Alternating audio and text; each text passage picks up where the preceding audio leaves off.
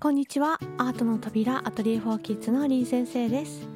この音声メディアではアートを通した教育現場で大切にしていることどんな視点で子どもたちのありのままを承認していくのか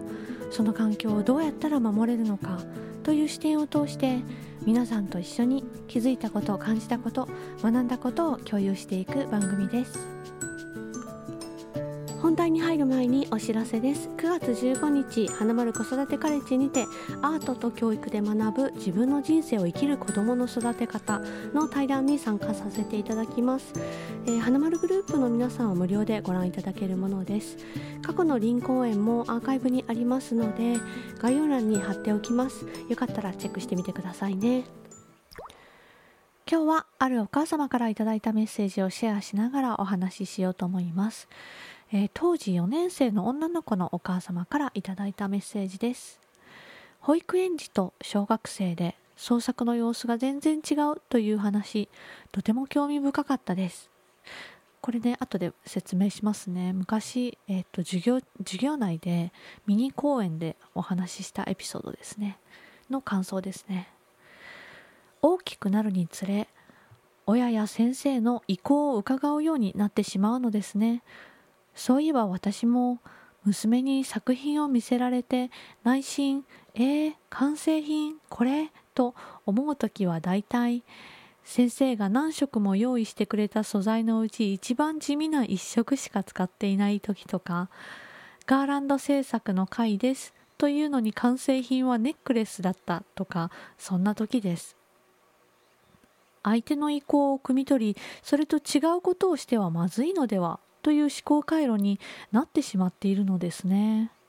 まあ残念ながら特に大人は相手の意向に沿って行動した方が良さそうだなと思う場面もたくさんありますがそうではなく自分が今どうしたいかは大人も子供も常に考えて行動していきたいと思いました。その方が自分の人生が楽しくなる気がします。今日もありがとうございました。また来月楽しみにしています。おまけ。余ったフェルトを使い娘と一緒に星を作りました。まだ試行錯誤して作っている段階ですがうまくできたらぶら下げてクリスマスの飾りにします。手を動かして作業する時間は本当に楽しいですね。というメッセージをいただきました。これあの何の感想かというと半年くらい前まではですねオンラインアトリエ4キッズの授業の中であの大人の方向けに5分くらいのミニ講演をやっていた時があったんですね。その時にいただいた感想ですね。この時にお話ししたのは私自身が保育園と小学校と両方で出張アトリエ・フォー・キッズをしている時に感じたことをお伝えしたんですね。アトリエ・フォー・キッズで大事にしていることって自由に表現していいんだよということです。つまり自由にするってことは自分に聞かないと何をしたいのかはわからないから結果として自分がどうしたいのかっていうことをいつもちゃんと軸として感じたり考えたりできるようになっていくものなんですよねっていう話で、えー、アートの扉規範というものをいつも子どもたちの授業の前に最初にお話しすることがあって自由にやりたいように作ってくださいって言うんですね。ただ保育園では実は言わないんですっていうお話をしたんですねこの時。保育園の子どもたち、まあ、一番ちっちゃい子だと3歳児さんとかですがあの幼ければ幼いほど自分がやりたいということに忠実に行動するんですよね。ですから自由にやりたいようにやってくださいねって言わなくても自由にやれるんです。この素材とこの道具があってこんなことができるかもしれないねって言うともうやりたくて仕方がない。自分でできるって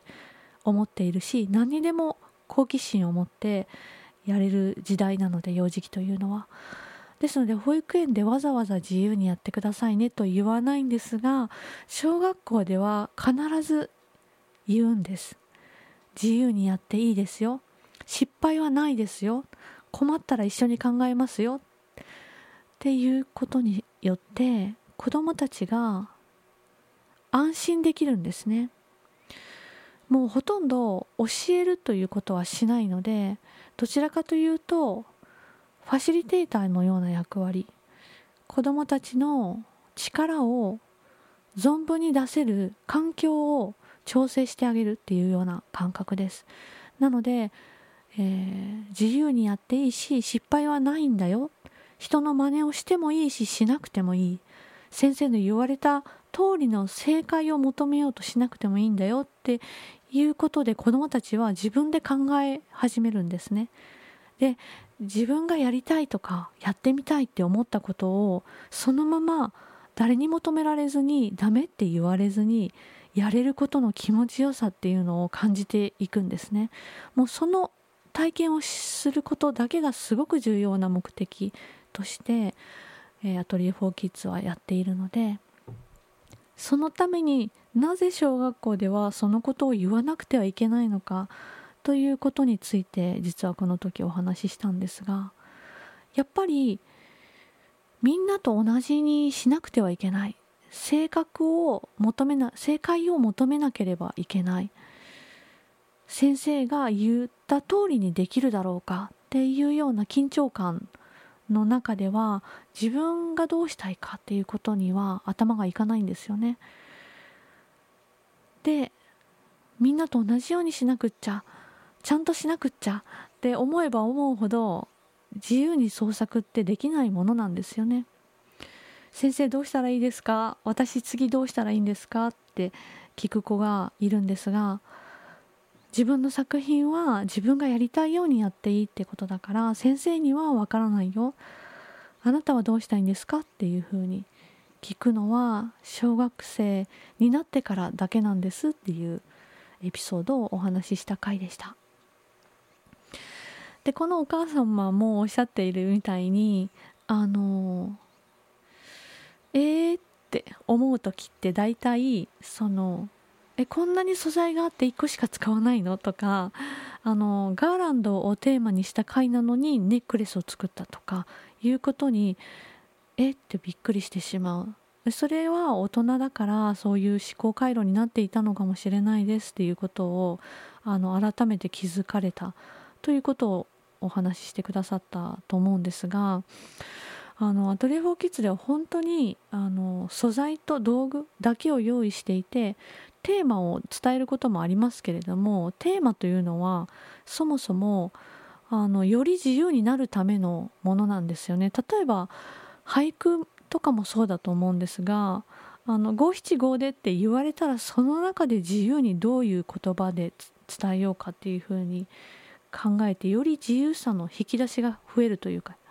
あのより自由さを引き出すのは枠組みがある時なんですよね。だからこの道具でこの素材でこの枠組みでやってみようっていうふうにしてあのそれを起点にしてそこからどうなっていってもいいんだよっていうふうな渡し方をしているんですね。なのであのテーマと違うよとか えこれは林先生がやってみせたのと違うものだけどいいんですかっていうようなことをよく言われたりするんですがいいんです。自分で選択して自分で決定するっていうことをたくさん経験するってことこそがあのすごく大事で自分の力を発揮しやすくなりますし将来大きくなってから必ず自分の中に答えはあるから自分と対話すればいいんだっていうことをできるようになるんですよね。というようなお話でした。えっとそうですね。社会的な枠組みの中でどうやってみんなと共同して生活していくか集団で生きていくかっていうことと同時に自分自身の持っている軸をちゃんとあの培っていけるっていう両方をやっぱり育ててあげたいなっていうふうに思っています。子どもたちが自分で選択して自分で決定していくために自由自在に人生を生きていくためにはその力を出しやすく環境を調整していくっていうことを気をつけていますよというお話をしてみました。いかがだったでしょうか？それではまた次回ラジオでお会いしましょう。林先生でした。創作をする子どもたちをどうやって見守っていけばいいのか。詳しくはアートに関する子育て本「心と頭を同時に伸ばす AI 時代の子育て」の第2章でもお読みいただけます。お手に取っていただけたら嬉しいです。概要欄からリンクを貼っておきますね。